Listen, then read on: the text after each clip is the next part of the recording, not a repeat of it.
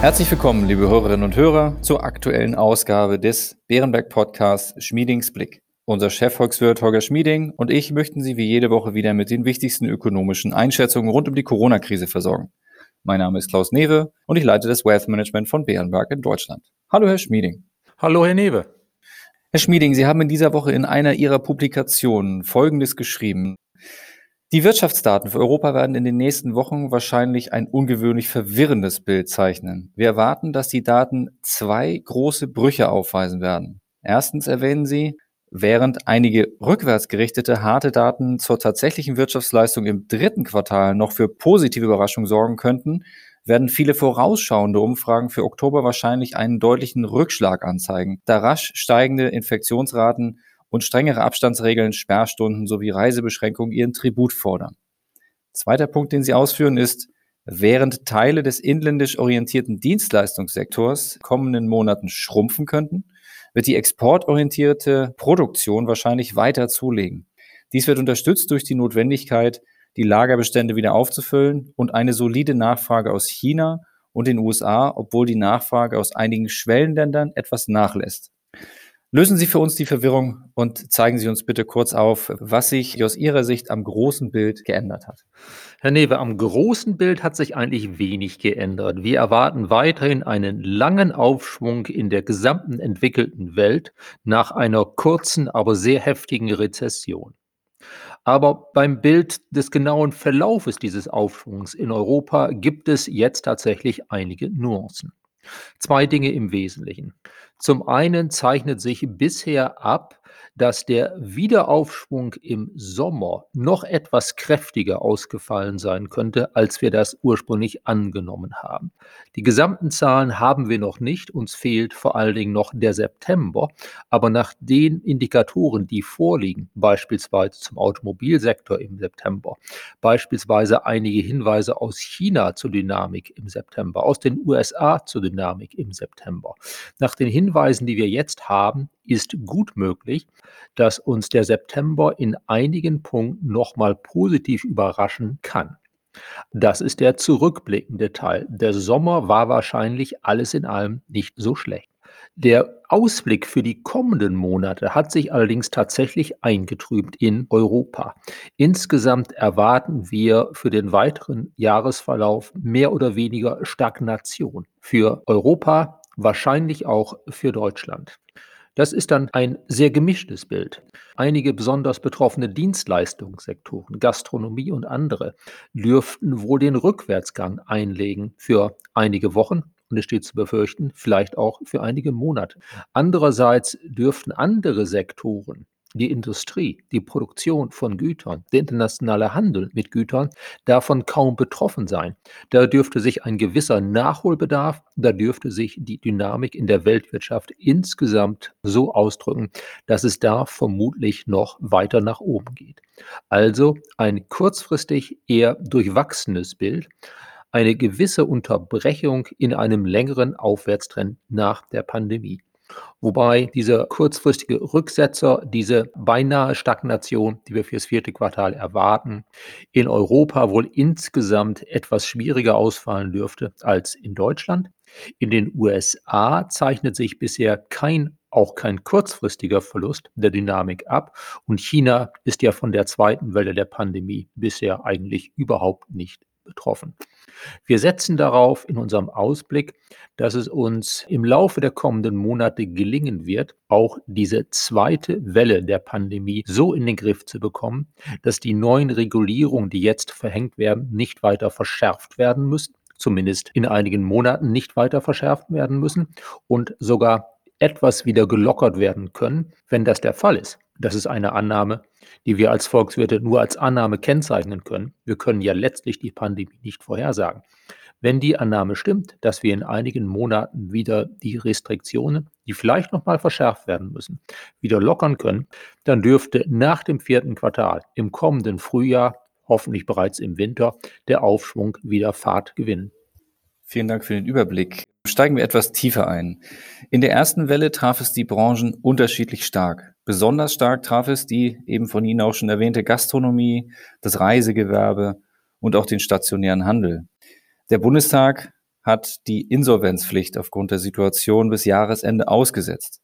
Aber sollte es nun erneut zu Einschränkungen kommen, droht uns nicht speziell in diesen Sektoren fast zwangsläufig eine Insolvenzwelle? Und weitere Frage, drohen hier vielleicht Dominoeffekte auf den Arbeitsmarkt sowie fortfolgend auf den Konsum und den Tourismus? Oder ist die Sorge vor einer solchen Abwärtsspirale aus Ihrer Sicht überzogen? Herr Newe, völlig richtig. Nach der Rezession kommen die Insolvenzen. Das wird sich auch diesmal nicht vermeiden lassen. Die eigentliche Frage ist, wann sie kommen und wie sie sich im Zeitablauf verteilen. Wir haben ja zurzeit die Situation, dass wir relativ zur Wirtschaftslage der vergangenen Monate sehr wenig Insolvenzen haben. Die Insolvenzpflicht ist ausgesetzt. Ich wäre nicht überrascht, wenn die Politik in den kommenden Monaten einige weitere Maßnahmen ergreift, um das Insolvenzrisiko einzugrenzen, sodass wir eben nicht zum Beginn des kommenden Jahres gleich eine große Insolvenzwelle haben, sondern dass es hier und da weitere Hilfen gibt, die dazu beitragen, die vielfach unausweichlichen Insolvenzen doch stärker über die Zeit zu verteilen. Und das würde auch wirtschaftlich Sinn machen. Es wird sich nicht vermeiden lassen, dass Arbeitsplätze verloren gehen. Aber wenn wir das zeitlich etwas strecken können, wenn wir dann die Arbeitsplatzverluste in einigen Bereichen haben zu einer Zeit, wo andere Bereiche eben bereits wieder eine nennenswerte Anzahl von Arbeitskräften einstellen, dann ist das wirtschaftlich verträglicher, dann ist das sozial verträglicher und finanziell können wir es uns leisten, die letztlich unvermeidlichen Insolvenzen zeitlich noch etwas zu strecken. Wenn wir eben politisch darauf hinwirken mit Erfolg, dass es nicht eine große Insolvenzwelle, plötzlich sehr hohe Zahlen Anfang kommenden Jahres gibt, sondern dass sich das zeitlich streckt, dass manche Betriebe doch die Chance erhalten, die Insolvenz noch zu vermeiden. Wenn das so ist, dann ist auch die Gefahr einer Abwärtsspirale nicht so groß. Dann dürfte es nicht den einen großen Vertrauensschock geben.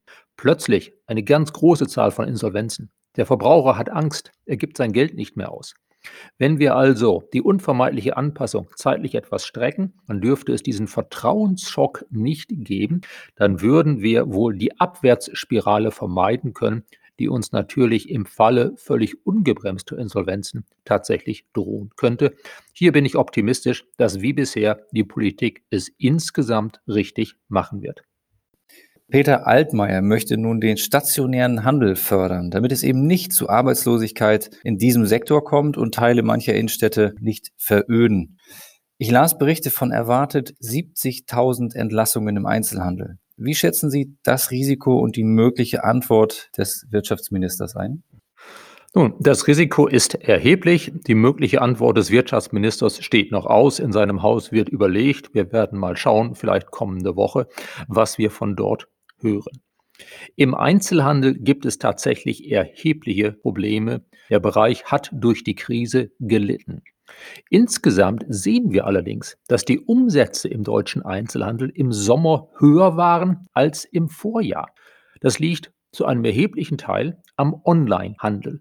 Im Sommer sind online 20 Prozent mehr umgesetzt worden als im Vorjahr.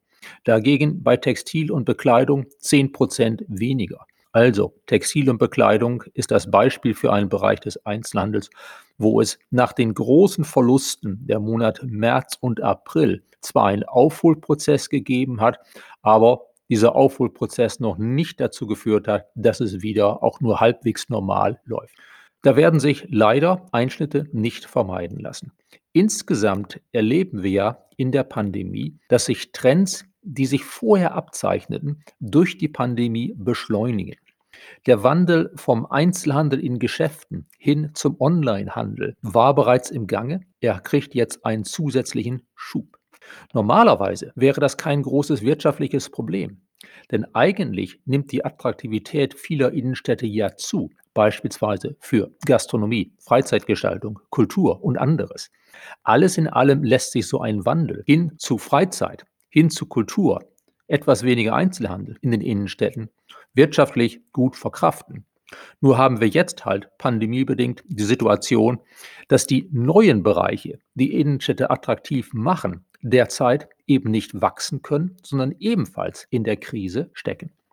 Auch darum ist es sinnvoll, den Anpassungsprozess, der unvermeidlich ist, zeitlich zu strecken. Wir haben gerade bereits darüber gesprochen, damit es nicht zu einem großen Schock kommt, einem zu großen Veröden der Innenstädte, beziehungsweise einem Vertrauensschock beim privaten Verbraucher, der dann wieder konjunkturschädlich sein könnte. Letztlich bin ich aber optimistisch. Eine gewisse Zeit nach der Pandemie, sagen wir in ein, zwei Jahren, werden wir wahrscheinlich sehen, dass die meisten unserer Innenstädte wieder aufblühen, dass die Räumlichkeiten, die nicht mehr vollständig für den Einzelhandel gebraucht werden, dass die Räumlichkeiten weitgehend anders genutzt werden, oftmals allerdings wohl von anderen Leuten, nicht von den früheren Einzelhändlern. Das ist nun mal leider Teil des Anpassungsprozesses, den wir nicht vermeiden können, den wir aber eben durch entsprechende Hilfen strecken und sozialverträglich gestalten können. Schwenken wir thematisch einmal um. Ist in dieser Gemengelage ein Fortschritt in Sachen Brexit zu erwarten? Wie schätzen Sie aktuell die Chancen auf einen kontrollierten Brexit zum Jahresende? Nun, im Brexit geht es drunter und drüber hin und her. Insgesamt ist der britische Austritt aus der Europäischen Union eigentlich ein Desaster für alle Beteiligten. Und der Austritt Großbritanniens aus dem gemeinsamen Markt, der zu Ende dieses Jahres ansteht, wird auch eher für alle Beteiligten etwas Negatives sein. Es gibt durchaus noch die Chance, dass die EU und Großbritannien sich auf ein Anschlussabkommen einigen, sodass beide Seiten auch künftig einen bevorzugten Zugang zum jeweiligen Markt des anderen haben. Die Chancen dafür sind allerdings eher etwas unter 50 Prozent bei all dem Lärm, den wir in diesen Tagen dazu hören. Dann bleibt die Frage, wenn es kein Abkommen gibt, also den harten Brexit ohne Anschlussabkommen, wie hart würde uns das treffen? Uns, das heißt die deutsche, die europäische Wirtschaft, wie hart würde es auch die britische Wirtschaft treffen?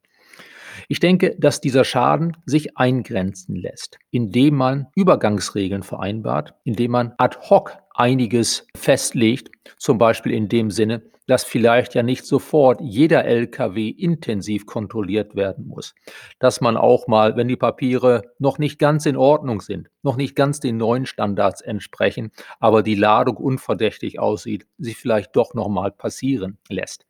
Es gibt ja im Finanzgewerbe bereits die Abrede, dass das Abwickeln von Kontrakten, das Clearing für 18 Monate weiterhin über London laufen kann, auch aus der Europäischen Union hinaus.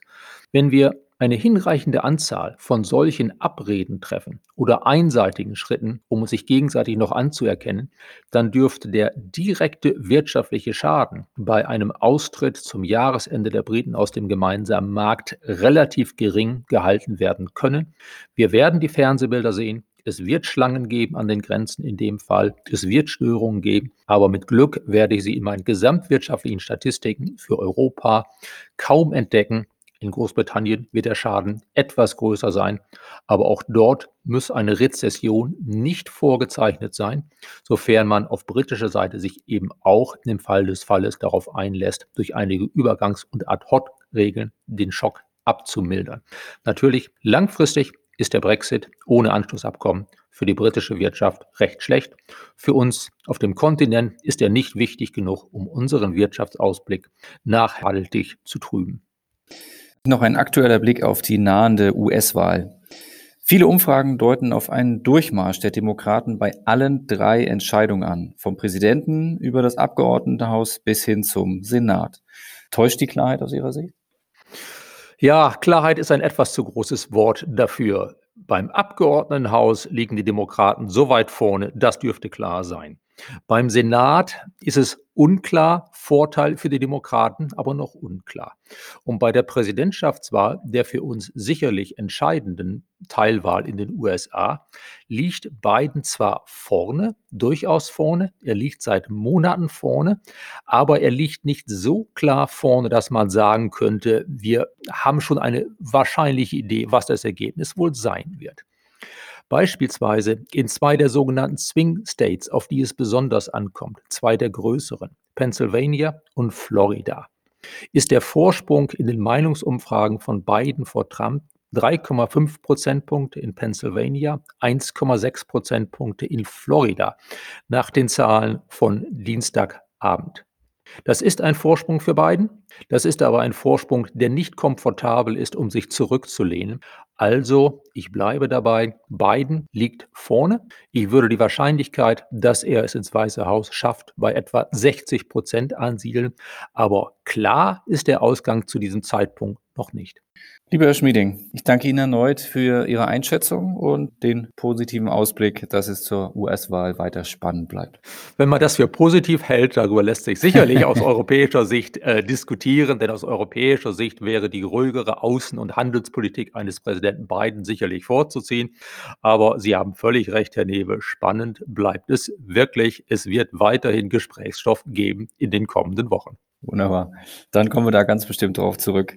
Liebe Hörerinnen und Hörer, vielen Dank für Ihr Interesse heute. Wenn Sie Fragen oder Anregungen haben, schreiben Sie uns wie gewohnt eine E-Mail an schmiedingsblick.bernberg.de. Bleiben Sie gesund und bis kommende Woche.